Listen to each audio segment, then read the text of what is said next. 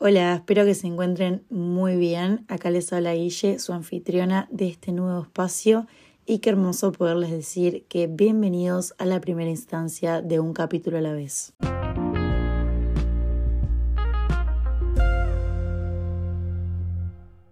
Bueno, ahora sí, bienvenidos y bienvenidas a este nuevo espacio, a este nuevo lugar de encuentro. Muchísimas gracias por acompañarme y bienvenidos a este nuevo podcast Realmente no puedo poner en palabras la emoción que tengo, pero antes de empezar a hablar me voy a presentar.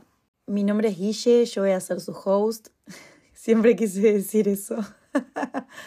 no, pero ahora sí, en serio, voy a ser su presentadora, tengo 21 años, trabajo como modelo freelance, también hago comerciales, trabajo con mi imagen en las redes sociales y soy creadora de contenido para marcas.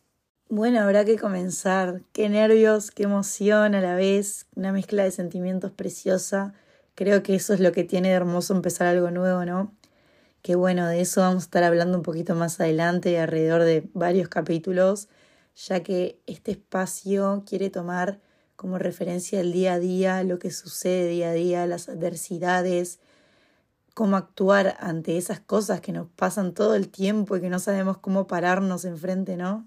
Igualmente, hoy vamos a ir un poquito más por lo que es este tema, ¿no? Este, esta simbiosis de emociones al empezar algo nuevo, ese terror pero a la vez fascinación, porque es fascinante en realidad el miedo si nos ponemos a pensar. No sé si alguna vez se autocuestionaron esa parte, pero creo que es la gracia de empezar cosas nuevas también. Cada vez que empezamos algo nuevo nos exponemos a situaciones que nunca antes habíamos pasado. No sabemos ni cómo vamos a reaccionar ¿Qué vamos a sentir? Nada. Obvio que da miedo, pero es fascinante. Siempre trato de ver esa parte del vaso medio lleno, ¿no? Por así decir, pero del empezar algo nuevo y ver la parte hermosa, ¿no? Que, que está genial. Es un gran trabajo igualmente el mantenerse positivo ante las cosas nuevas, porque todos sabemos que claramente está el vaso medio lleno, pero también está medio vacío. Y no importa qué tan positivo seas, siempre estás aparte. Y ahí es donde para mí es la parte más difícil de autoconocimiento personal, de cómo actuar ante esa otra parte del vaso, ¿no? Suena como muy tonto estar hablando de un vaso, pero en realidad es súper significativo para mí. A mí personalmente lo que más me pesa, por ejemplo, voy a poner siempre de ejemplo el podcast, que últimamente es mi actividad más reciente y nueva, algo nuevo que me estoy lanzando, un nuevo camino para mí, algo que realmente nunca hice en mi vida. A mí personalmente lo que me pasa y lo que me pasa con este podcast es que las cosas nuevas me dan ansiedad, que en realidad esto me parece que es lo más común, que le pasa a todo el mundo. A mí personalmente me da como para el lado de querer todo ya.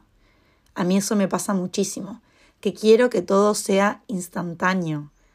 Realmente me molesta muchísimo esperar. Y es antinatural esto que me pasa en realidad si nos ponemos a pensar. ¿Por qué? Porque todo lleva tiempo y todo necesita su tiempo para acomodarse. Entonces, ¿cómo a veces entender que hay que parar, que hay que parar de pensar? Ese es el momento más difícil para mí cuando comienzo algo nuevo. Sumado a esto, yo trabajo en un medio que son las redes sociales, que como todos saben, la ansiedad está en todas partes en las redes sociales. ¿Por qué? Porque es totalmente todo efímero, todo dura muy poquito. O sea, ¿cómo puedo yo sentirme establecida conmigo, con lo que yo estoy creando, si mi entorno, mis gustos, mi visual, todo cambia en cuestión de re pocos días? Hasta las modas duran, ¿qué? Un mes a veces. Es impresionante cómo cambia todo rapidísimo. A todo esto se me suma también las tareas que tengo que hacer, que no son mías, o sea, mi trabajo de tengo que crear contenido para una marca, tengo que hacer producciones de fotos, tengo que grabar un comercial, mil cosas, en fin, mi trabajo. A esto es lo que voy con las adversidades del día a día. Y por eso es que quiero hablar un poco de esto. ¿Por qué? Porque a veces llegamos a un quiebre y nos pasa a todos. Y llegar a ese quiebre del que estaba hablando antes es normal y es sano. Es más, me parece súper raro esa gente que nunca llega a un quiebre. Me parece rarísimo. ¿Por qué? Porque constantemente nos estamos cuestionando las cosas que hacemos, estamos bombardeados de información, bombardeados de tareas, de mil cosas. Yo a veces tengo tantas cosas que no tengo ni idea dónde estoy parada, literal. Eh, me doy cuenta que estoy en loop, que estoy viviendo sin darme cuenta. Y a esto es lo que voy, contratar las adversidades del día a día. Por eso es que elijo este tema. También elegí este tema para el primer capítulo del podcast. Así puedo explicarles un poco el nombre que tiene el canal, que es un capítulo a la vez. ¿Por qué? Para autorrecordarnos siempre lo importante que es estar ahora, acá, en el ahora, un día a la vez, un capítulo a la vez. Obviamente suena súper sencillo cuando lo digo yo, pero todos sabemos que es un proceso y que no es fácil. No es fácil estar concentrado, estar con los pies en tierra y con el cable a tierra. No es fácil. Por eso es que quiero darles unos tips bien sencillos que a mí me ayudan muchísimo cuando llego a ese momento en el que digo, ¿qué me está pasando? ¿Dónde estoy?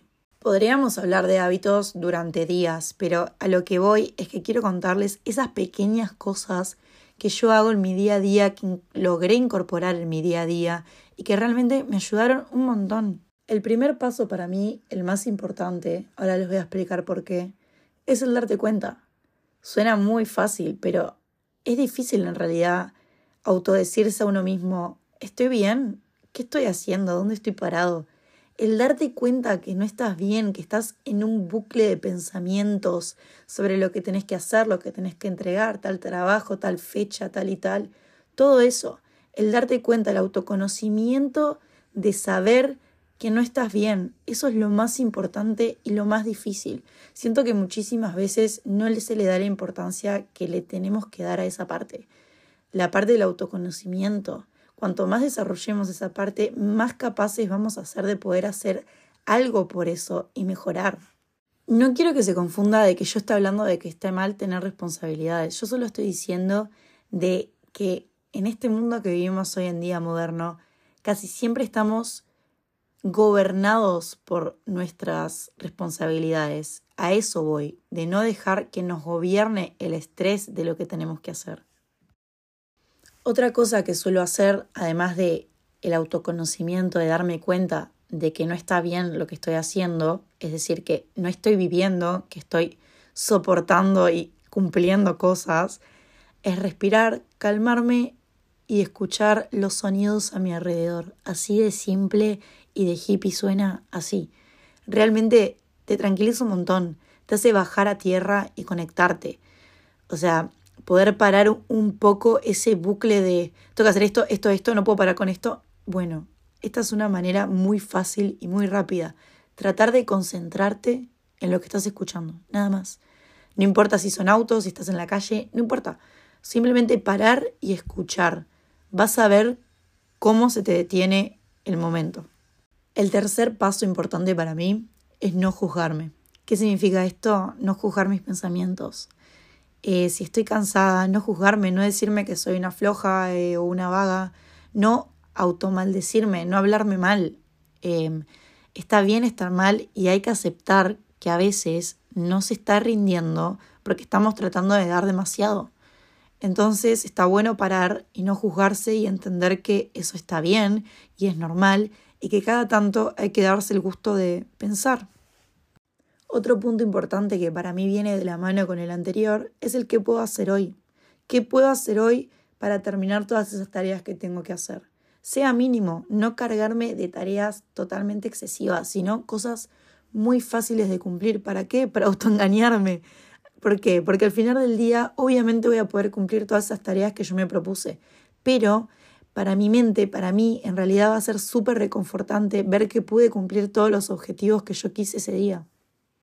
Y el último punto, que tiene muchísimo que ver con el anterior, viene totalmente de la mano, es el quitarme la responsabilidad. Como entendiendo de que no todo depende de mí, que hay cosas que exceden de mí, que yo ya dando todo lo que puedo dar tendría que ser suficiente. ¿Por qué? Porque yo no tengo el control de lo que pueda pasar mañana, pero sí tengo el control para hacer de mi hoy el mejor pasado para mi mañana. Bueno, ¿y cómo le doy un cierre a ese momento en el que me paro y trato de hablar conmigo? alabándome. Suena súper gracioso, pero en serio, dándome gratitud, felicitándome, repasando al final del día todo lo que logré, todo lo que hice. Repito, sean cosas mínimas. No importa, yo lo agradezco, me lo agradezco. Me hablo lindo, me felicito. Porque al fin y al cabo el único amor que importa es el propio. Solo así te vas a sentir plena, hablándote y dejándote escuchar. Yo sé que esto suena muy fácil o muy difícil para otros, o suena como que simplemente estoy hablando o es un cliché, pero en realidad suena fácil y es fácil. Normalmente nos complicamos muchísimo más de lo que es, las cosas son muchísimo más fáciles y más simples. Lo importante es entender que lo más importante es el autodiálogo y conocerse con uno mismo, poder desarrollar ese diálogo interior y aprender a desarrollar la escucha interior. Eso es lo más importante. Por eso quería dejarles estos métodos que realmente para mí me ayudaron un montón y son muy fáciles, cortos y es una manera buena de poder entrar en todo ese mundo de autoconocerse. Estos son algunos de mis métodos diarios que utilizo para concentrarme. Obviamente vamos a ampliar este tema en otro capítulo Podríamos hablar de esto durante horas, pero bueno, por acá voy a finalizar el primer capítulo. Realmente quiero agradecerles un montón si llegaste a esta parte. De verdad, muchísimas gracias. Y bueno, vamos a estar viéndonos en el próximo capítulo. Muchísimas gracias por escucharme. Y bueno, besos.